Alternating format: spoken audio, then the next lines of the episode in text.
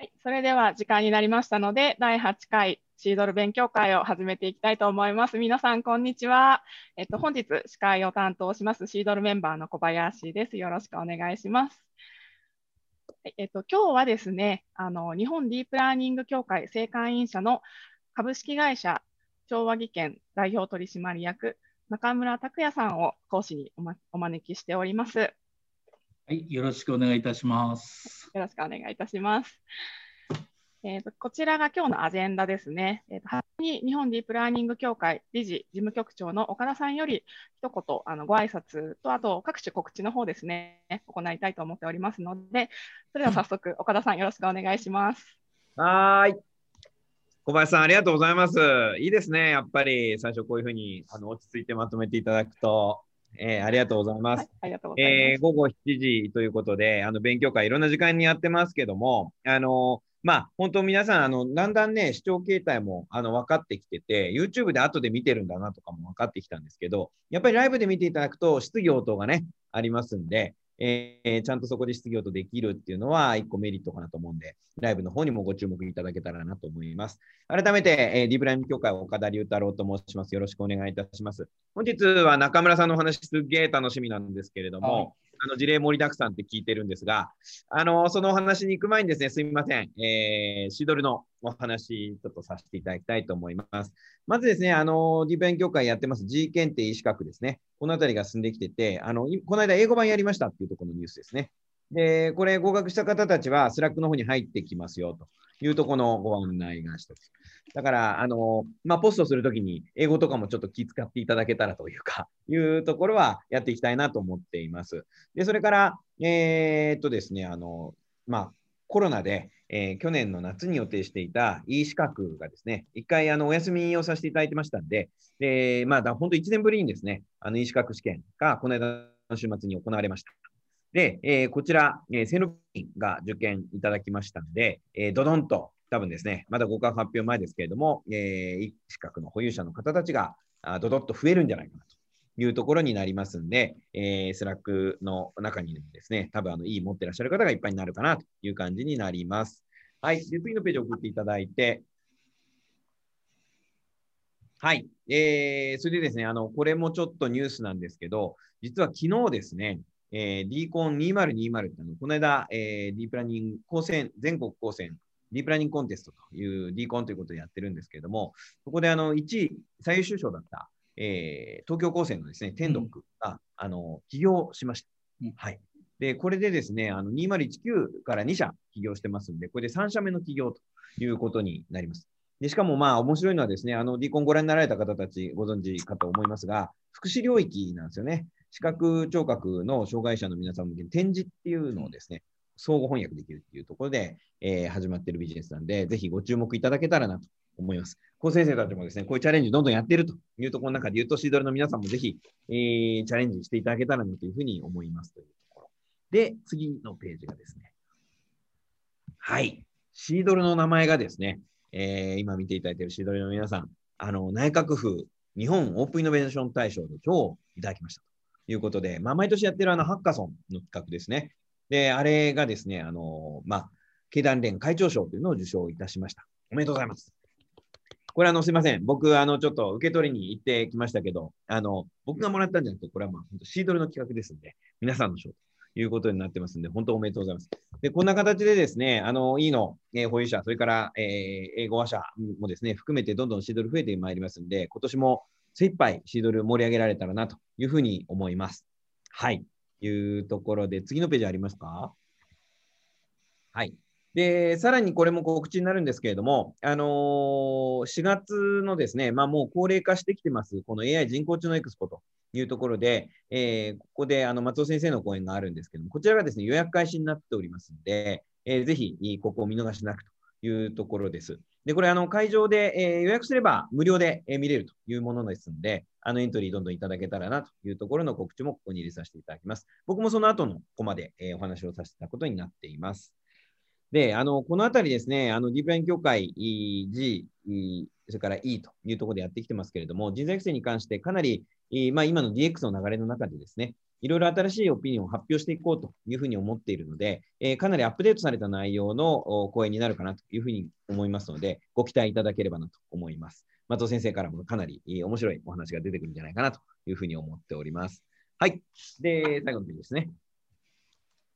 ありがとうございます。はい。いつも通り、シールですね。はい。あの、これ、あの、この間合格された方たちも今日は、あの、入ってらっしゃるかもしれないんですけども、シードルの証であります、このシードルシール。えー、これ、あの、送料だけ実費いただいてるんですいませんというところで、あの、このパスワード知ってる人しか買えませんので、えー、こちら、ついてる人がいたらシードル仲間だということでですね、あの、広がっていけたらいいなというところで、え、やっています。あの、僕もいつも持ち歩いてますね、このシール。あの、呼びかけていただければですね、あの、いつでもシールお渡ししますので。はい。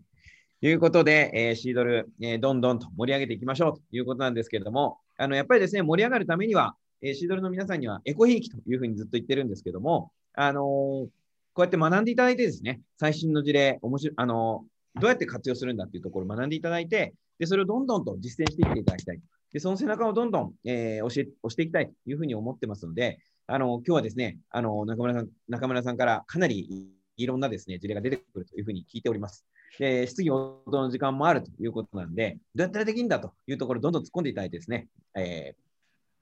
ー、チャレンジをしていただけたらというふうに思います。はい。では、えー、小林さんお戻します。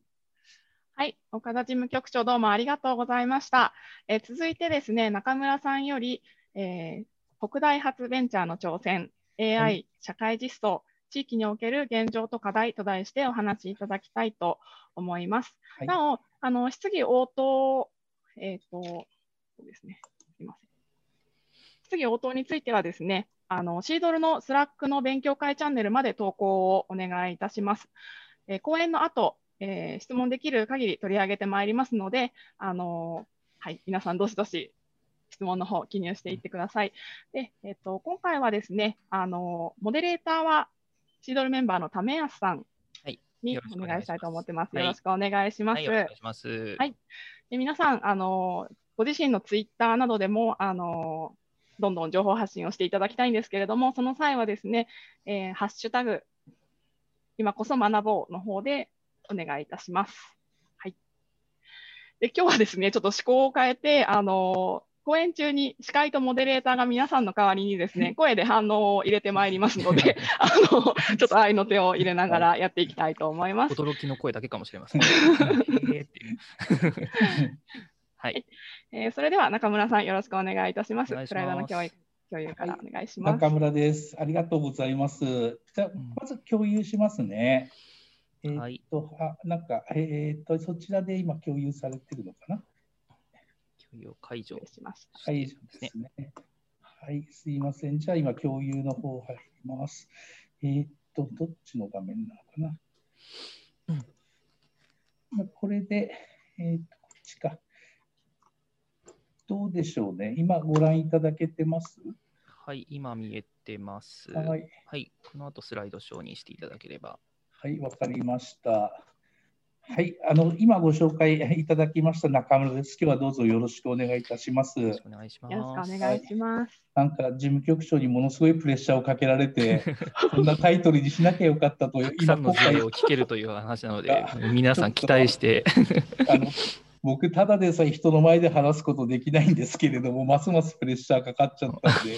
もう喉がカラカラなので、もしかしたらお茶を飲みながらやらせていただくかもしれないんですけれども、よろしくお願いします。はいじゃあ始め始めちゃってもいいですか？はい、お願いします。はいはい、あのありがとうございます。本当にあのたくさんの方に聞いていただけて本当に嬉しいです。で今日の講演のタイトルですけれども、国開発ベンチャーの挑戦みたいな形で、ずいぶん大げさなことを、えー、タイトルにしてしまったんですけれども、あのこのベンチャー企業を作ってから12年経ちましたので、本当に実態としてどういうふうにことがあったのかとか、理想として燃えてたんですけど、現実は厳しかったみたいな話、それからこの12年間の間、特にここ5、6年において、ずいぶんたくさんのケーススタディができてきたので、こんなことを地方でもやってるよということを、今日なんか関東の方が多いって聞いてますんで、お聞きいただければななんて思っています。で急いで今朝あの、アジェンダとかこう作って、いろいろと切り張りしてありますけれども、今日はこんな感じで僕たちの会社、調和技研っていうんですけれども、調和技研の話、それから大学発ベンチャーを作ったとき、目的と、それから理想と現実みたいな話、それから実際にあの北海道でやってますけれども、こちらの方から見て、えー、この AI の市場ってどういうふうになってるのかなってちょっと感想をめいたものとか、さっき岡田さんがおっしゃったように実実例をですね、あのお話しできればというふうに思っています。じゃあ、進めます。えー、っとまず会社です。あの会社名、調和技研と言います。で、これはですね、ずいぶんあの AI やってる会社にしてはあのえー、漢字で調和技研ですけれども、実はあの北海道大学の中に AI を研究している調和系研究室っていう研究室がありまして、そこからあのそこのメンバーで作った会社っていうことになります。で、所在地は今僕、あの後ろ、あの吹雪いてるの、あ、カーテン書いてますね。吹雪いてるんですけど、あの北大のですね、あの一番北側のキャンパスの中でやっています。それから、えー、東京にもあの支店ができました。あと変わったところでは、バングラディッシュにですね現地法人を持っています。で、2009年に、うん、えー、設立ですから、今年で12年目、よく持ったもんだなと思いますけれども、そんな形です。社員数ですね、これ、去年の、えーと、11月からそれぐらいだと思うんですけども、50名ぐらい。で、資本金は3億ちょっとです。で事業の概要は、えーまあ、主力としては AI の研究開発をしている事業で、まあ、コンサルですとか、えっと、実際の、え、AI 研究開発なんかをやっています。でだんだん事例ができてきたので、えー、資材ライセンス事業の準備をしているということと、あとはもともとそういった大学の研究室から生まれているので、人材育成にもちょっと頑張ってやっていまして、そんなことそんなこともやっています。でえーと、で僕は社長なんですけれども、本当にあの AI の能力があるとかうんぬんではなくて、もともと銀行員やっておりまして、えー、その後にあのあるソフト会社の人事部とかやっていまして、今のこの下に書いてある、えー、河村教授ですとか、うん、鈴木先生とかとこう出会って、じゃあ一緒に何かやりましょうかみたいなノリで作った会社です。えー、こんな感じノリノリなんですね。あのノリで作った若気の至りという感じでございます。で後でちょっと地獄が待っていたんですけれども、そこもちょっと触れます。で川村先生はあの最近あの NHK なんかであの AI で俳句作ったりとか、多分先月とか、えーと、週刊プレイボーイで AI を科学する、恋愛を科学するっていうような感じのものを書いあの取り上げられたりしてますけれども、まあ、そんな形の先生で、鈴木先生っていうのがあのロボコンとかで司会やったりして、まあ、今、函館の未来大学のにいらっしゃいますが、当時、北大の先生で、えー、一緒に出会ったという、えー、出会って会社を作りました。であのキャンパス、これ夏のあれですけども、本当にこれが札幌のど真ん中かと思うぐらい、えー、な環境ですが、これがいいって言っていただける方とかもいたりとか、まあ、こちら、あのポプラ並木があったりとかいうところで、ね。えー、ただあの冬はですね遭難することもあるので、今日は危ないです、ね、今日は非常に危ないです。はもう社員みんな帰っちゃったんで。という形で遠隔です。であのまあ、あの2009年の11月にあの、まあ、研究室から、えー、スタートアップしました。であの本当にあの研究室の、えー、学生とかと一緒に作った会社なので、あんまり派手ではないんですけれども、いろいろとこう提案とかしたものが、割とこう出すと賞とかあの受賞できたりとかってあって、いろんな方にこう評価いただいたりとか、これ、去年の秋だと思うんですけど、たまたまあのハンコ大臣、竹本大臣とかがいらっしゃって、あのここに映ってるそうなんですけども、まあ、AI でですね、えー、大臣の顔を、えー、浮世絵にしてあげたら非常にかあの喜んでいただいたみたいな感じで、最初入ってきた時怖かったんですけれども、用意してよかったと感じです。打ち解けた若干打ち解けました。であとあの、僕らの会社のチームのサマリーとして特色なんですけども、あのまあ、研究室から生まれたということで、博士の取得率とか、えー、と修士博士の方が非常に多いということと、あと理工学部のです、ね、方がほぼほぼです。ということで、あと、あの社員の方が本当に小さな会社ですけれども、今、8カ国か9カ国ぐらいのメンバーが来ていただいていて、これ今、今になってダイバーシティだなんて言ってるんですけども、実はメンバーがですね、そんな会あの立ち上げたとき、なかなか人が入ってくれなかったので、当時の留学生の方を入れてみたら、意外と良かったみたいな形で、まあ、1人入れたら2人、3人みたいな形で8カ国ぐらいになってしまったというのが実態です。面白いですね、それ。うん、ただあの私だけが英語喋れなくて、みんなは英語でコミュニケーションしてるんで、非常に あのすごい切ないんですよね。今までなんかみんな英語ぐらい喋れって言って、人事部にいたんですけれども、僕は実は全然喋れません。ごめんなさいっていう感じです。ただ、あと技術のアドバイザー、これ特色かなと思うんですけども、出身の研究室出身だった先生が皆さん大学の先生になられたりとか、お隣の研究室の先生とかも一緒に手伝っていただいたり、まあ、さっき東京高専のあのお話ありました。山下さんという方も、まあ、僕と一緒に働いてたんです。今東京高専の先生やられてたりして一緒にこうお手伝いいただいたりみたいな形でプロジェクトごとにこうサポートとか指導いただけるっていうのがあのもしかしたら魅力なのかなというふうに思っています。だからあのさっき AI の研究開発してたんですけどっていう話出たやってるって言ったんですけどもあの、まあ、自社で開発した AI のエンジンっていうのはたくさんあって、まあ、AI っていうとよく画像とか言語とか数値系みたいなのあるんですけども一応全部こう網羅してやっていくうちにそれを少しずつ標準化していって自社のエンジンみたいなのができているという形です。でこれもあの本当にこういったベンチャー企業だと一つのことに特化して製品を作った方がいいのかなって悩んだ時期もあったんですけれども会社の成り立ちがやっぱり研究室からこう生まれてそういった勉強してみたいみたいなことをどんどんやっていくうちに広がっていって今だと例えばどんどん現場に AI の実例が増えてくるに従って画像系プラス例えば数値系みたいなハイブリッドにやっていくっていうことも必要となってきたので今になったらこれあの強みになってきたんじゃないかなというふうに思っています。で次いきます。で実際のあの画像系、言語系の数値系、それぞれは分けていますけれども、あのいろんな実例が出てきて、ここに書いてあるものあるんですが、ここはちょっと後で、あこういうものあるよっていうのは触れていきたいんですけれども、画像系のエンジンであれば、まあ、生鮮食品の加工の骨領域を取るとか、あのブランド品の推定をするとか、よくあるあの壁面のクラックを検出するみたいなのがあったりとか、えー、言語系でいうと、あのさっきちらっと言った恋愛会話のナビゲートして、恋愛をしないようにするみたいな自然言語解析をしていたりとか、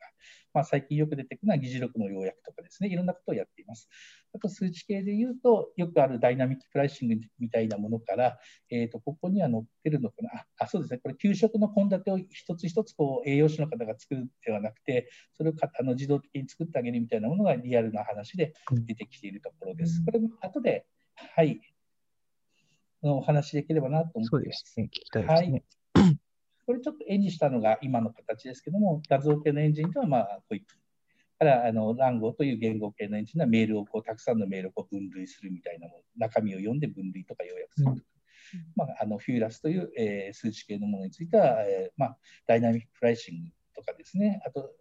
働いている方の業務シフトをですねかなり大変だというところもあるよう人の多いところあるようなのでそれを自動的にあのならあのシフトを作ってあげるみたいなものをやったりしています。えっと、じゃあ次で、じゃあ、えっと、ここで、えっと、大学のベンチャーについてということで、えっと、まあ、どういう目的で作ったの？ということと、まあ、勢いでやったものの理想と現実は厳しかったということと、なんとか続けられていたというのは、まあ、専専門性と自由というものをどういうふうに考えているかというものをお話しできればというふうに思います。であの会社設立の目的です。で最初はですね大学でやっていたその先端的な研究成果という一回社会で試してみたいなというような気持ちで作ったのが最初です。であの当時本当にあの今のようにあの共同研究みたいなのが少なかったですしせっかくこう学んでやって研究成果がどうやって社会で活用してもらうのということを考えてよく当時川村先生や鈴木先生と話してたのが、まあ、医学部には大学病院があるよねとで一方で、うんと、情報工学にはそういうのがないので、じゃあ調和技研がそういうところになったらどうなのかなっていうような形で、ちょうど大学とですね社会のニーズを上手にこうあの大学での研究成果を社会で実装して、そこでまた得た知見をこういうふうにぐるぐる回せるんじゃないかみたいな形で作ったところが最初です。うんということでで僕なんですけれどもあのさっき言ったのもともと人事の仕事をしていた時に、まあ、いろんなまあ、東京から北側の大学いろいろと行ってる間に、まあ、北大の河村先生や鈴木先生と知り合ってっていうことが実はきっかけです。で当時思ったのが自分ある、えーと、企業の人事部にいたんですけれどもいつも優秀な人材いないかなみたいなのでこう、まあ、回ってるわけですね。っていう時に来てみていろんな先生方と話したら本当に大学っていうのは専門知識が豊富だなと思って、うん、そういった方がもう自分たちの会社でもしこういった方と一緒にできれば面白いねみたいなことを話して最初はそういう感じです。で、ただ、まあ、みんな若かったので、あの当時ちょうどその前の Google ってすごいねみたいな話をしてたときに、もしかしたらあの時やってれば僕らもそういうチャンスあったんじゃないかみたいな話をして、あの、まあ、河村先生がよく言ってたんですけれど、うん、でなんかそういう僕熱にうなうなされてしまいましてですね。ででそうだよななんて思って、うん、まあ、今も自分のキーワード、あのポリシーっていうか、それはどうせだったらやりたいことをとことんやろうよみたいなのが一つの思いなんですけど、きっとこういう人たちと一緒にやれば大丈夫だろうと、うん、大企業で、まあ、すごい予算をかけて集まった人たちがここにいっぱいいるんだなと思って、うん、じゃあ手伝うみたいな形で入りましたと。で、ここまでは結構勢いで良かったんですけれども、2つばかりちょっと誤算がありまして、1つはあの僕が入って多分2ヶ月ぐらいだと思うんです。まだ社員なんていなくて、あのアルバイトの方とかそんな形だったような気がするんですけれども、まあ、えーと、月末の支配をしようと思ったら、すでに通帳にほぼほぼお金が残ってないという。これは本当、恐怖ですね。まあ、パートさんにお支払いする10万円も払えないみたいなことと、冷静に考えたら、社会人でやってるの僕一人だったので、みんな卒業したらみんな、さっき言ったこういう優秀な方々なので、東京に行っちゃうとか、で私、勢い余って前の会社の社長に今回は成功するはずだって言って辞めたのに、あのもう立つ瀬がなくて、この時理想と現実は違いますし、まあ、在籍した企業のもう名刺も使えないので、行くところがないので、とりあえずあの商店街とか、まあ、お役所とかああるいは北大以外の大学、まあ、人事部があったやってたもんですから、いろんな大学歩いて回ってるうち明日にでもこうお金になることがないのかなっていうふうにだんだん探すような日々になってきて、でただ自分がですね本当ちょっとあの自分でも変だなと思ってたんですけどこうした活動がなんかきっと未来につながって頑張れるなんとかなるんだろうなっていうあの気持ちと、あと通帳、通帳こう開いてみると、これはもうどうしようもないなって、すごい現実が。そう、シーソーゲームみたくなってきたので、うん、本当に寝れなかったり、夜叫んだりみたいな感じになったりとか、えー、えー、そういえばとみたいな感じで、うん、思ったりしてました。でなんかでもありがたいことに本当に助けていただける方がつどつど現れるっていうのはありがたいんですけれども、本当に最初、そこまで言って会社をやりたいっていう話でやったんで、とにかく継続したいなと当時思いました。まあで短期的には日銭を稼ごうかなと思ってですね当時僕人事部でやって当時あの就職難あの時代だったのでとにかく、まあ、今多分こういうのもあると思うんですけど当時バス借りて大学の学生を乗せてそれで大学からこういう企業体験をしてもらうみたいなことを、まあ、こんなやり始めたりですとかね。あとここで、まあ、商店に行ったら商店の情報をこう集約あの、まあ、イベントみたいのをこうやったりとかで場合によってはシステム開発の話があったりたまに技術の調査をしてほしいみたいな話があったのでこんなことでですねあの正直食いつないでいまして、うん、これ前のいつか話したような気がするんですけどもここに楽しそうにやってるイベントなんですけれどもここにあるゆるキャラこれ実は僕なんとかお金欲しいなと思ってこのゆるキャラを作る仕事までこれ、作ったんですか？はい、これですね。ビモールと可愛らしいですよね、これ。サイト行くと。動いてますよね。あ今、まだ若干生き残っておりますが、えーえー、これも当時ですね、いくらもらえたと思います？これ、これ、商店街のあれで。決してこの大学生と楽しくやってるんじゃなくて、僕、心の中は泣きながらやってたんですけれども、あのですね、100万ぐらいもらえたんですよ。でとにかく東京の、まあ、そういうものを作ってくるおもちゃ屋さんとかに連絡して、これ買う、作るのいくらかかるみたいな話をして、でも心はですね、うん、あの頑張って先端技術をやっているということで、これは実はロボットだとか、わけのわからないことを言いながらやっていました。ロボット。だんだん趣旨が変わってきたような時代になりまして、ただ、あのもう中この頃ちょっと中期的にはですね、ちょっとずつお金も貯まってきたんですが、まだまだ足りなかったので、本当にさっき続けるということで、資金の調達をしなきゃいけないということで、あのとにかくあの、まあ、補助金とかこういろんなものを研究費みたいのを出していくうちに、だんだんそういったものが資金調達できるようになってきて、そのうちの一つのあの視線言語に関する研究みたいなのが当たったりして、だんだんちょっとずつ方向がまた修正されてきたみたいな形です。で、なんでしょう。ただ、本当に通帳は空っぽで会社継続しなきゃいけないなっていう思いでやってたんですけれども、ありがたいことに当時やってたことが、例えばここで技術の調査っていうのが AI のコンサルのところをやっていたりとか、うん、まあ、ここでやってたあの補助金取ったさっきのあの自然言語解析に関する研究っていうのも、まあ、ツイッターでよく当時あの悪いこと言っちゃって炎上したりみたいなことあったじゃないですか。うん、でで、ツイッターのこの情報を集めてきて、その中であの炎上しそうだねとか、これいじめしそうだねみたいなことを、まあ、アラートするみたいな、全然売れなかったんですけども、そこは今の自然言語解析を私たちやってるところの母体になってたりして。つながってるんですね。はい。で、当時、あのここを研究してくれた学生も5年ぐらい経ってまた戻ってきてくれて、今の嬉しいですね、そういうの、ねうん、なっていただいたりしておりまして、であの2015年ぐらいでしょうか、だんだんこの AI っていうか、札幌でもいろいろと話題になってきて、うん、で資金繰りも落ち着いてきて、正社員も5名ぐらいになってきたんですよね。うん、でただ AI ができるっていう人はまだその時1名しかいませんでした。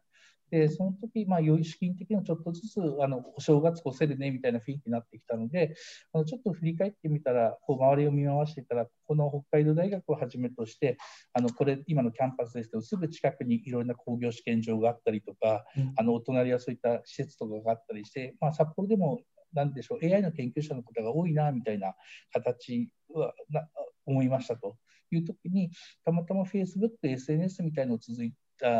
使ってですね、大きな投資はできなかったんで、草の根的に、まあ、一つは地域でこう生まれた会社だったので、地域活性の視点から札幌でもこう AI 事業を推進できないかなみたいな形で、うん、あの僕、そういうの苦手でしたけれども、SNS でこういったことをこう流したりしているしてみたんですよね。で何人ぐらい集まるのかななんて思って、ある日ややりましたら、あのちょうどここである100人近い方がこう来ていただいて、ね、はい、これで100人は多いですよね。えー、で、うん、ちょっとすごいびっくりしちゃって、もしかしたらこうこういったものは新しい技術に期待されているのかななんて思って、まあ、ここら辺すごい偉い上場会社の社長さんとかまで来ていただいたりしていて、で私、さっき言ったように技術全然わかんない、とりあえず乾杯だけしてですね、あとはもう下がって難しい、大学の先生とか難しい話をしていたんですけども、実はここのことがきっかけで、当時思ってたのが、あのさっき言ったいろんな商店街回ったり大学回ってるうちに自分よりかこう優秀な人たちとたくさん出会ったということでで自分みたいな人間にはできないようなこともそういった人たちにこう手伝ってもらうということで弾みがつくんじゃないかなっていうのは本当に実感しました。本当に本当嬉しかったですね。うん、でまあ、ただし僕さっきあんまり人とこう喋ったりするの実は苦手だって話したんですけども、まあ、とにかく最初の言い出しっぺにはならなきゃいけないっていうことで人と話してるだけでこう対人恐怖症で本当に手触れたりするですけども、ここちょっと頑張ってやってみたということが少しずつ、ね、はい、できるようになってきたという形です。うん、で、そうこうしてるうちにあのベンチャーだ、北大発のベンチャーだみたいな話、やっぱり行政の方とかとあの仲良くなれることがて、でその時に札幌市の方がいろいろと、あ、本当に札幌にいろんな先生いらっしゃるんだねみたいな話があって、その一つで AI のこの専門部会、札幌 AI ラボっていうんですけども、うん。はい、そんなの作っていただきたと。うん、でまあ、そうなってくると、なんとなくこう AI に対する注目度が札幌でもこうどんどん起きてきて、うん、以降こうお仕事がいただけるみたいな形になってきて、着ぐるみを作らなくてもよくなった 着ぐるみ。可愛らしい着ぐるみね。ででで、本当にそういうような形でやってるうちに、当時その学生時代にイベント、さっき言ったイベントみたいに協力してくれてた方たちとか、ついつい僕子たちって言っちゃって、アルバイトしてくれた子たちがこう戻ってきてくれたんですね。いいですね、こういうね。うん、えー、で、まあ、日立にいる方とか、三菱にいる方とかこう同この、この3人実は同級生なんですよね。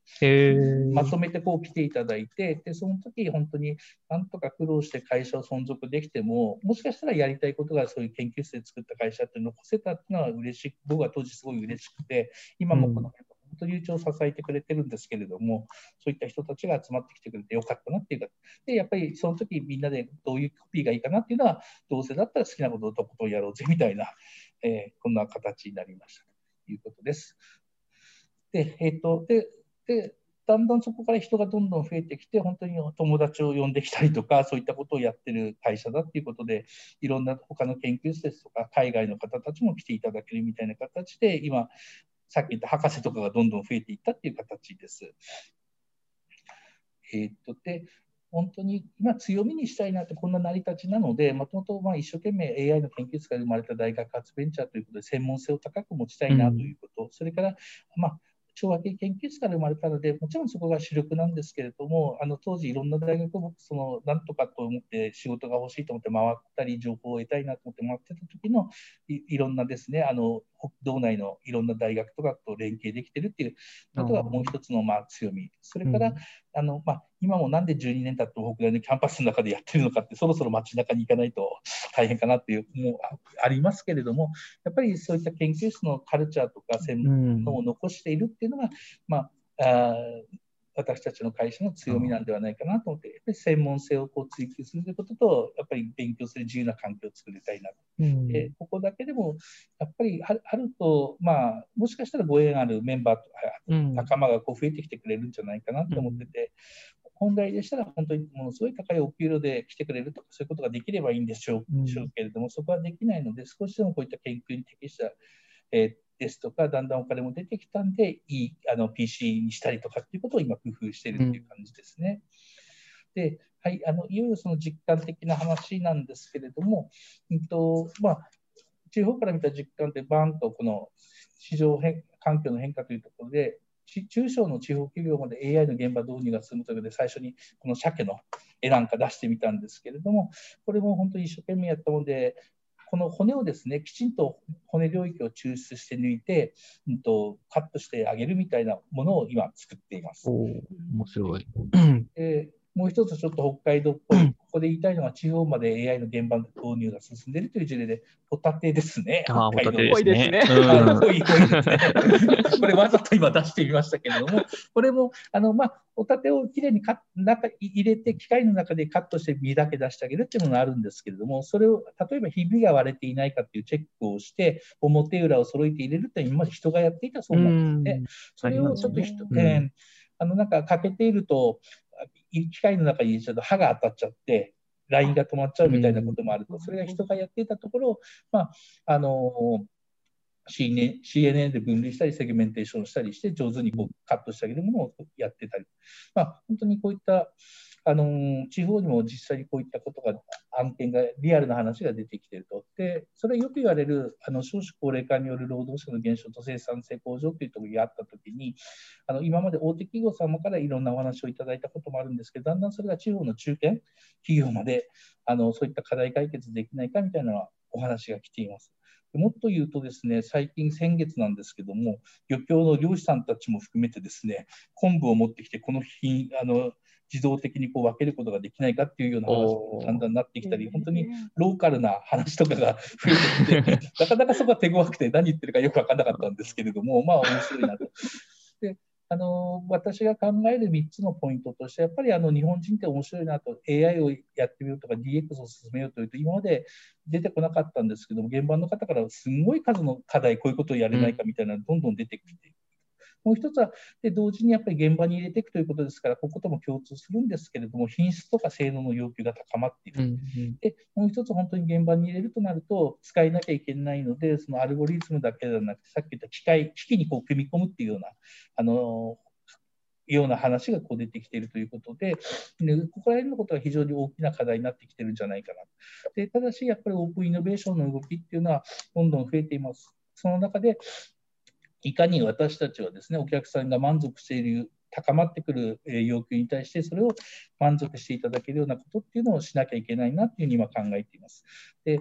本当に現場で使われるものですから、品質が悪いと使えてもいただけないとかいうところがあるので、な私たちが私たちなりに考える課題解決としては、今までの経験とかケーススタディの多さという多さという経験をこう生かしていくということと、あの AI のエンジンを用いてです、ね、少しでも効率的に早くこうえー、成果を出すということを今チャレンジしているところです。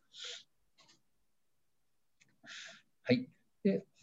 実際の事例とか、さっき鮭とホタテの北海道らしい話しましたけれども、えーと、ここで言うと画像判定のものは、えー、こんな、えー、小豆かなの品質をこう判別してあげるようなものですとか、えー、来るたくさんのメールをですね、中身を要約してあげて分類してあげるみたいなものがや研究していたりとか、あとダイナミックプライシングや、えー、先ほどお話しした、えー、働く方のですね、作業の、なんでしょう、あの、スケジュールをこうシフト体制を組んであげる。これ、僕もびっくりしたんですけども、最初、あの地方のバスの会社がですね、あのからご相談がありまして、あのバスの運転手さんの路線こうはめ込んでいくってことを聞いたら、全部人がやってるらしいんですよね。大変ですよね。はい。で、法律の問題とかもありますし、あと急に休んだ時とか、あと何時間以上こう働いたら休ませなきゃいけないみたいな、いろんな制約条件をですね、こう入れなきゃいけないと。で、あ大変ですねみたいな話をしていたら、JR さんもそんなような近いような話が出て、そうですね。はい、でびっくりしてしまって、そその後そうすると、たくさんのパートさんが働く工場でだけできないかみたいな話になってきて、今これ今製品化進めている。なるほど。で、あの、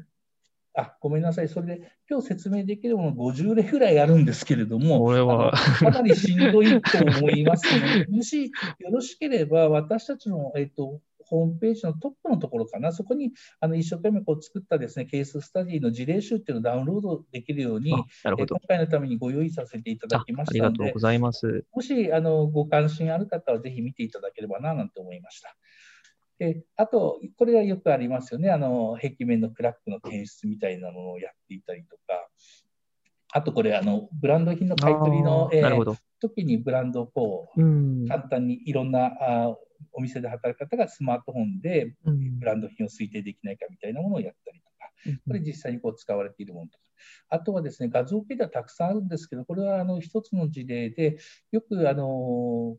これ電池産業廃棄物の関係なんですけれども、こういったな大量の電池を分類してあげなきゃいけないという作業が、まあ、人、うん、人がたくさん並んでやってるという作業なんですが、一つあのここを撮影してみるときに問題としては非常に汚れていたり、錆びていたりとか、いろんな、あことがあるので、そこをそういった条件をクリアしてきちんと分離してあげるみたいなことをリサイクル業者さんからの依頼を受けてやっていたりですとか、あこれは、えーと、さっき勢いの話したんですけど、この、えー、社員が一生懸命やってるんですけれども、その人の写真から浮世絵を作れないかみたいな研究をしています。でこれもあのよくあるあのアプリとかでゴッホのタッチにするとかいうのではなくて、浮世絵的にデフォルメして、その人の特徴を抽出してまた元に戻してあげるっていう過程だと思うんですけれども、それを、まあ、あの実際に、えー AI で、え書いてあげるみたいなことで、これずっと彼が学生時代から研究しているようなものです。でその彼が次に、えー、その彼の写真をこのその延長上にありますけれども、顔の写真でアニメ用の自画像をこう描いていく、キャラクターを作っていくみたいなものを、えー、やったりしています。面白い。からあとはですね、まあ、本当にこれベタですけれども、やっぱり今もやっぱり領収書、紙なものをきちんと構造化してデータに収めてほしいみたいな話があったりですとか、ね。うん、うん、これも似たような、あのさなんでしょう、あの OCR とか使ってやるっていうことは結構できるんです読み取れないものたくさんあって、あのそういった一例の一、えー、一つなんです。例えばこういったあの特殊な形状のこポチポチフォン打刻文字っていうんですか、みたいなものを補正してあげて、はいはい、えー、っていうのもやったりしています。だからあの自社で全部をやるんではなくてあの、いろんな世の中にあるものでも、そこに現場にあの適用できないものをこう、なんでしょう、我々の手でやるというケースが多いです。だからこれは、えーと、さっきは小豆の例でしたけれども、これは流れてくるパッケージされたお菓子のですね、あがきちんとパッケージされているかを見るような、えー、もののやったりしています。こら辺ですね。それから、これはあの以前やったもんですけども、がん病の判別を、まあ、たくさんの画像の中から、うん、えー、診断してあげるっていう研究をあの大学病院とやってたりですとか、はいえー、これはちょっと北海道らしいですけども、車載、えー、のカメラからですね、こういったホワイトアウトに、ね、はい、状況になっているかって、これ見えなさそうなものをちゃんと視界が不要だっていう度合いをこう判定してあげるもので、まあ、例えばゲリラ豪雨ですとか、ドームによるものが使えるんじゃないかっていうこう応用例を考えたりしているというものです。あとは、まあ、これはあの割とあのベタなあれですけども、その作物とか花とかの咲咲いてる状況とか、今、まあ、薬をまいたらいいみたいな予想予想してあげるみたいなものがあります。あと、これはよくあるあのデータに対してタグをつけるという作業があって、例えば一つの、まあ、ファッション用の、えー、写真とかがあ、あと説明文があるときに自動的にタグ付けをして、それはあのフォーマルだとか、まあ、あの結婚式に向いてるみたいなものを自動的にこうつけてあげるみたいな研究をしています。これ、あと時間どれくらいあるんでしたっけ？あえっ、と、一応、そうですね、あと7分ですけど、あのもし中村さんのご都合が大丈夫であれば、あのそのままお話しください。ごめんなさい。なんとか7分で。大丈夫です。ありがとうございます。はい。あと、これはですね、文章の分類ですよね。あの、さっきもちらっと言いました、たくさんのですね、あの、これは実際、ある会社のですね、あの、上司の方が確かテキスト、レビューで、あの、テキストで、えー、書いたものを全部読んでたということなんですけども、うん、まあえー、上司の方が読むのも大変でしょうということで、それをあの内容をこう要約してこうカテゴリー別にこうあの構造化してあげるデータ化してあげるみたいなことをやってたりとか、まあ、こういった自然言語の応用事例みたいなものをやっています。これも似てますね。社内に蓄積された情報を上手に曖昧検索をしながら取り出してあげるみたいなもの。と最近多いのはやっぱりチャットボット、音声で入ってきたものに対してどういうふうに返答していくかってコールセンターのお話です。で、あまあ、まあ、なんでしょう、問い合わせの対応履歴とかですね、あの FAQ とやるようなものに応用する。で音声はあのたくさん、まあ、Google であったりとか、いろんなメーカーさんが作ってると思うんですけども、やっぱり個社別に解決してあげるっていうことを言いまして、その会社に合ったようなものに、うん、あの作ってあげるということをやらせていただいたりしています。うん、ここら辺もそうですね。あと7あこれ最初にお話ししたあの異性間のそのメッセージングのサポートしてあげるということで、実際は言ってる内容で、あのここの言葉はたくさんの事例とって、今のタイミングだとデートに誘えばいいよみたいなのを研究していて、なんかもう実際にあのあるベンチャー企業さんから依頼を受けてやってるんですけども、これ実際にもう商用化されてるって聞いてます。うんそうなんですね。付き合い率が47.5%も向上って すごいですね。ど この段階で、あの、比較したかよくわからないんですけれども、あのでもこれあの、ちょっとあのこれ真面目にやっていまして、なんか最初は少子高齢化の話がありましたけれども、やっぱりそこを上手に、えー、なんでしょう、補佐してあげるみたいなものを考えて、まあ、あるベンチャー企業がやるということなので、お手伝いさせていただいた事例です。あと、これも最近あれですね、あのやっぱり個人情報の漏洩が非常に難しいと思う、あのいろんなあの大変なあれですけれども、あの文書に入っている個人情報のところをですね、あの読んで、そこでこれは名前ですとか、その方の住所みたいなのをこうマスクしてあの隠してあげるみたいなものをやったりしています。あとは、はい、これはあのある小売業さんの、えー、客数予測ということで、需要予測のモデルを作ったり、これこのこのテーマも非常に多いです。うん、あと、これもそうですね、これはそこにもうちょっと進んで、ダイナミックプライシングの、ホテルとしても求めている。からこれはあの今、シンガポールのから来た学生が研究あ学生者、社員が研究してたんですけれども、そのあの、まあ、会計情報システム取引履歴の中から不正が行われていないかっていうのをこう異常値みたいなのを探していくっていうものもやってるというものです。あこれはあのさっきの公共、えー、交通機関の乗務のシフト。あとは、まあ、ここら辺はあれですね、あの、うん、あのゴミの収集経路を最短にしてあげて、CO2 を削減しましょうみたいな。これ実際に最後までできなかったんですけども、研究としてやらせていただいた。その応用で工場の中を走る、えーとまあ、なんでしょう、物を運ぶ、荷物を配置するようなものを、えー、で積んでいくみたいな作業をやれるかどうかみたいなことを最適化の経路を見つけ出すと。AGV の話。あと、これは風力発電、えー、だったかな、だと思うんですけれども、まあ、回れば回るほどあのいいかっていうとそうでもなくて、一番最適のところをこう調整してあげるっていうのを、えーと、Q ネットワークというものでやったりしています。で、これがあの給食のあの給食の自動献立の作成、多分6月ぐらいにあのえ、商用化されると思うんですけども、あのセントラルキッチンみたいなところで、あの老犬施設ですとか、施設なんかにこう給食みたいのを作っている会社なんですけども、今までだとそれ一人一人その1拠点、各拠点ごとにあの塩分を少なくしてあげなきゃいけないとか、糖尿病の人みたいなのをどう対応していたの栄養士さんがやってたんですけども、それを少しでも楽にするということで、うん、えー、自動的にですね献立を作ってあげると。じゃがいもと豚肉があると、ある時にはカレーライスになったり、肉じゃがになったりすると思うんですけども、そういったことを自動的に献立を作って、1ヶ月分作ってあげるというものをやったりします。こんな感じでしょうかね。あの時間がもうごめんなさい、なくなったんで。で、あのちょっと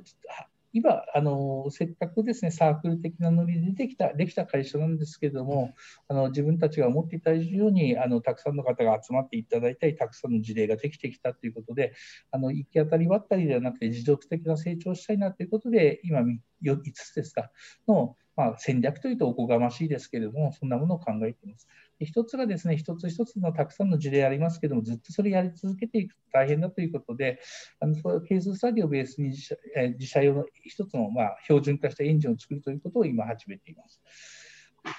からあのまあストックビジネスになっていくと、まあ、チャリンチャリンという形になりますんで、本当にみんながやりたかった研究に割く時間もできてくるんじゃないかなみたいな形です。とはですね、あの特色としてはグローバルな展開というものを考えています。でまあ、あのバングラディッシュっていうことも、まあ、あの今はおかげさまで研究室の出身の方が戻ってきていただいたり、あのまあ、こういうことに関心がある方が増えあの来てくれて、社員の方は増えましたけれども、大学にの研究室に来る、えー、若者自体も減っていますし、まあ、少子高齢化なんでしょうね。ということで、あの次見据えたときに、やっぱり海外、たまたま海外の仲間がいたということもあるんですけれども、あのやっぱりあのここの仕事は優秀な人材がどれだけ来ていただけるかということだと思いまして、去年、ちょうど1年ちょっと前ですね、バングラディッシュに行きまして、いろんなここに基本データ書いてありますけれども、まあ、一生懸命やるあの若者がいるんだなということで、現地標準を作ったり、向こうで採用したり、こちらに来てもらっているということで、あのまあ、これ、川村先生と私がテープカットした時なんですけれども、まあ、ここの AI 侍ジャパンみたいな、これ自分たちでまた例によりまして、あの昔取った杵塚ではないですけれども、そんなことをやって、今、ダッカ大学とですね、あの一応そういった教育、まあ、12年前の北大と僕たちみたいな関係で、学大学と向こうでできないかみたいなことをやっていますが、ここまで非常に私も一生懸命頑張って向こうとか国内でもやったんですけども、その後コロナになってしまって、もう1年何ヶ月でしょうか、行けてないので、もう一回ここは本当にやり直しみたいな形になると思います。で、あのまあ将来的な、まあ、ちょっと本当にこんなこと言うと、あの夢ばっかりみたいな形で思われちゃうと恥ずかしいんですけど、まあ、夢は夢でですのでお話しすると、まあ、業績もおかげさまで、だんだんこんな形で売買できていますので、将来的には、はい、あの今一生懸命こう、まあ、福利厚生を良くしたりとか、社員の給料も本当に昔は本当にわずかなもんでしたから、きちんとした人が来ていただけるような組織にしたいなということと、まあ、いろんな海外の仲間もいますんで、あのたまたまテレワーク、このコロナのためにあれでしたけれども、そういった働ける環境を作ったりしていて、まあ、とにかくあ最初はアジアでですね、あの一番の AI の研究できるような会社を作りたいなと思っているのが一つの、えー、まあ、実現するかどうか分かりませんけれども、12年かかりましたけれども、だんだんと継続できる会社になりましたので、まあ、そういった夢を実現させたいなと思う、えー、今日この頃です。うん、ということで、これで時間終わってます？ああ大丈夫ですよ。はい、ありがとうございます。7分って。はい、事例を全部喋れない。はい。で、そうですね。で、本当ごめんなさい。あの、もし事例、本当に、あの、き、あの聞きたいという方もたくさん、もしかしたらいらっしゃるかもしれないんですけれども、一つ説明するだけでも通常30分とかかけて。そうですよね。すごい密度で今話してくださったので、はい。あのね、そんな形です。で、本当に、まあ、やこれからどういうところに集中していくかということも、まあ、経営者としてはあの課題として持っていますけど、まずはみんながやりたかったことっていうのをどんどんやっていくうちにあのこんな形で出来上がってきたということなんで、なんとかこれを本当に売ってですね、あの売れるようなものに仕上げたいなというふうに思っています。はい。素晴らしいですね。はい。ありがとうございます。えっと、あスライドは以上で大丈夫ですか？えっ、ー、と、はい、以上です。あここにあるのか、40分？ああ、ちょうどあとでいいところですね。ありがとうございました。はい、ありがとうございました。えっと、では本当にあの中村さん、大変興味深いお話と、あと、まあ、ご苦労されたっていうところの前半部分の、あの本当に面白いお話をいただきまして、ありがとうございました。ありがとうございます。はい、えっ、と、それではですね、ここからあの質疑応答の方に移らせていただきたいと思います。えーはい、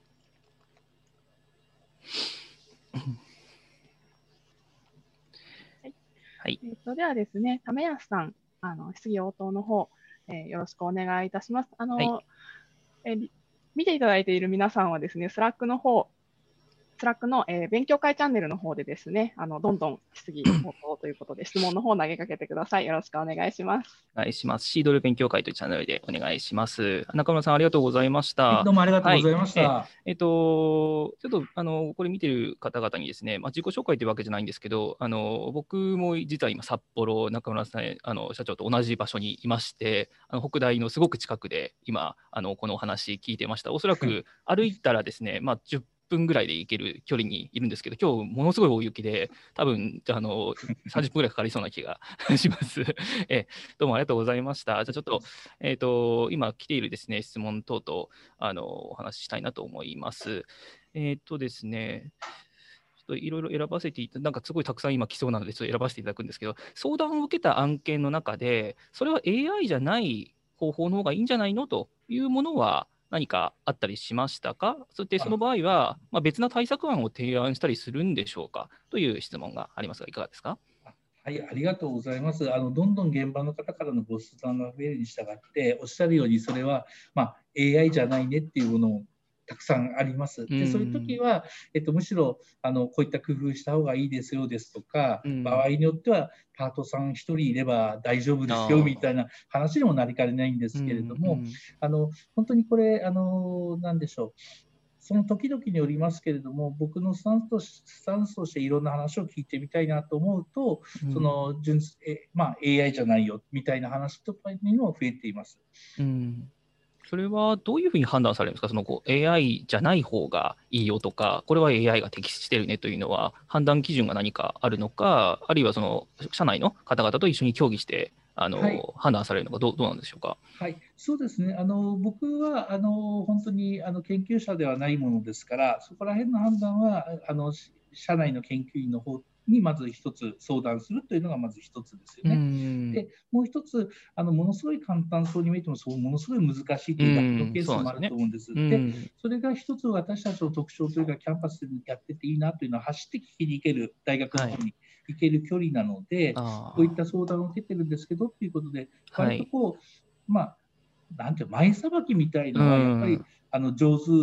なんですよね。あと、お客様の期待値をこうきちんとコントロールしてあげるっていうのが、まあ、上手とは言わないですけども、うん、最初大きな失敗があって AI だったら何でもできるみたいな、うん、そうなんですよね。はい、うん、そこら辺があの、まあ、最初の初期の頃痛い目にもあってますので、はいはい、あのさなんとなんとかなるってならないケースもありますので、はいうん、これは割ときちんと見れるところはあの、はい、できてきてるんじゃないかな。あなるほど。あありがとうございます。そういう知見も、あのまあ、前さばきということで終わりだということと、やっぱり、えあのあれですよね、期待値をコントロールするのって非常にあの大事ですよね。AI 本当に何でもできると思われがちなので、それでやると全然できてないじゃないかっていう、その期待値の落差で、あの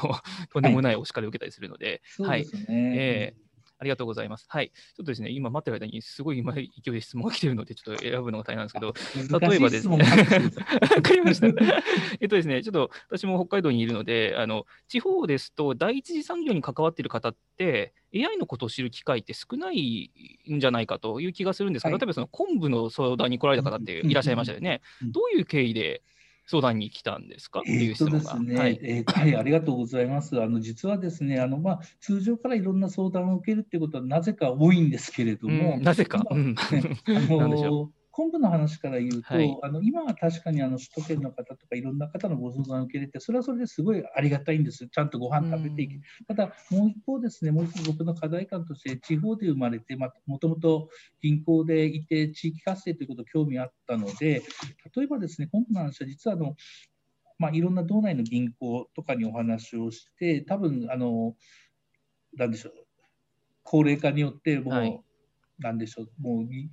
ダメになっちゃうような会社、いい技術がありながらっていうのがあるんで、そういう会社があったら聞きたいんだよねとか、せっかくその匠の技があっても、高齢化によって廃業しなきゃいけないとか、やっぱり地域には地域の課題あるんだなと思って、あのまあ、その今度の話で、新金のですね、本当に、はい北海道端っこの新金まで行って、はい。経営者の方で、なるべくあのにやる気があるようなあ方と会話をする機会を結構持ってるんですよね、そうなんですか。でそなるほどの中で出。てきたのがあの昆布の話が出てきて、はいはいで。最初 AI って何？みたいな話からするんですけれども、ええまあ、あまりあのなんでしょうこう堅苦しくならないようなミーティングをやっていく中で、ええあの昆布の話が出てでそうやってるうちにまた別のですね地方からも昆布っていう話が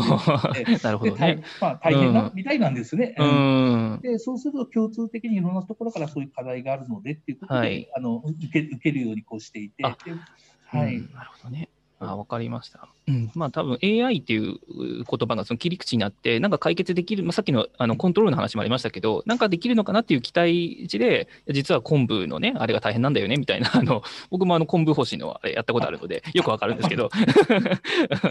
はい、東北の方でやったことあるので、えわかりました。ありがとうございます。えっ、と、じゃあですね、えー事例数がすごく、まあ、多かったというか、まあ、これから増えていくんでしょうけど、割に、まあ、社員の数って少ないように感じますけど、少ない人数でどうやってたくさんの AI モデルを開発したんですかというですね、鋭い質問が来ております。はい、あの、はいまあ、そうですね、あの、時間だと思いますね。あうのまあ、あの1、2年ではもちろんなくて、はいあのはいそのさっき AI のお話がこうあ盛り上がってきた時から、はい。あの続けてて、地道に続けていたというのがまず一つあります。うんそれから、えっと、そうです、あの社員が本当に社員少なかったんで、あの今はですね、逆にこういったご相談とかが増えているので、正直、あの今、社員が苦労していると。ああ、そこは黒のところなんですね。はいうんでうんあとはですね、もう一つあるのが、いろんな仲いいあの大学の研究室とか、はいの研究室とかあるんですけれども、はい。そこら辺の方の、まあ、ほ他の優秀な方のお力を借りるみたいなことは、えなんでしょう、リソースの最適化みたいな形でい。常日頃考えています。はい。そうか。いろんな方と協力してやられてたっていうことと、あと時間によって、こう、うんどんどん増やされたっていうことなんですか？そ。うですね。ううんん今、本当にあのありがたいことに、本当に、はいあの相談がどんどんこういろんなうところから来んていくんで、それをこう僕が上手にさばけるような仕組みを社内に作れるかとか、社員の人にそれこそあの大変な、あのまあ、働き方改革も合わせてややりたいなと思っているので、はいそこをはいコントロールしながら成長するのは難しいなというふうに今本当に今考えているところ。なるほど。ありがとうございます。まあ、今、成長という話出ましたけど、あの会社と、まあ、企業当時とかですね、非常に大変だと思うんですけど、それに絡めてですね、ちょっといくつか質問させていただきたいんですけど、例えば起業する際とかした後にですね、そのインキュベーションのプログラムとかですね、アクセラレータープログラムとか、そういうこう、まあ、投資のおプログラムに参加されましたか、あるいは参加ししてよかった点、まあ、参加してないのか、していなければ、その理由とか何かあればという、またこれも突っ込んだ質問が 来てますが、いかがですか？結構あ起業したい方、たくさんいらっしゃるんですよね。うんあのそうですねあの、実は自分はですね、ああいった形のスタートでしたので、はいもうそういったあの大事なこうあの、まあ、起業するための勉強っていうのは、やる時間がなかったっていうのが正直なところです。はい。うんただ活動していくうちにここ足りないなみたいなことがだんだん思うようになってから、うん後追いの形でですね、例えば僕らが入っているこのキャンパスも、えー、と中小機構さんという、まあ、大学のベンチャーを応援していただけるところの、えーが大家さんなんですけれども、そこに入ってよかったなと思いました。うというんのはあの実は昔はゲリラ戦であの北大の中のあい空いてる部屋の中で、はい。あの要は電気も無料だし結構ね、古めかしい場所でね、あそこでね。えやってたはいすごくあるんですけども、まあえはい。その器に合わせてやっぱり社員も増やすっていうような気持ちになってきましたし、うん。そういったあのお隣もあの北大の産学連携のところですけれども、はい。そういった方にご指導いただいたりとか、まあ、機構さんのご指導て展示会も出たらみたいな話とかいただいて、そこの中から少しずつ学んでいったということで、え。本当に勉強してやるという、お恥ずかしい話ですけれども、はい。勉強してやればきっとそんなに出戻りもあのなかったんでしょうけども、はいま。あ、作っちゃったものをなんとかこう回していくということで必死にやってたのがええ。生きた勉強になったんじゃないかなとああ、なるほどね。あ、わまあ言ったかります。方がいいと思います。本当に今、今本当に苦労してます。うんうんでそういう、当時はそういう余裕もなかなかなくてっていうことですよね。はいわかりました。で、その企業の、まあ、2009年とかですね、その企業で、AI とか全然、まあ、ブーム前ですね、3次ブーム前で、当時からその AI 企業というあの思考されていたんでしょうか、その社会研究成果のその実装というね、あの話で、えーあの立てられてましたけど、AI というものに特化された考え方だったんでしょうか、当初から。はい、えっとですね、あのまあ、研究室自体は AI の研究しているところ、AI というか最先端の技術を社会に生かしていこうということだったので、はい、そこでやってた集合の、やってたことの重なりが今で言うと AI だったということなんですよね。はい、うん、だから、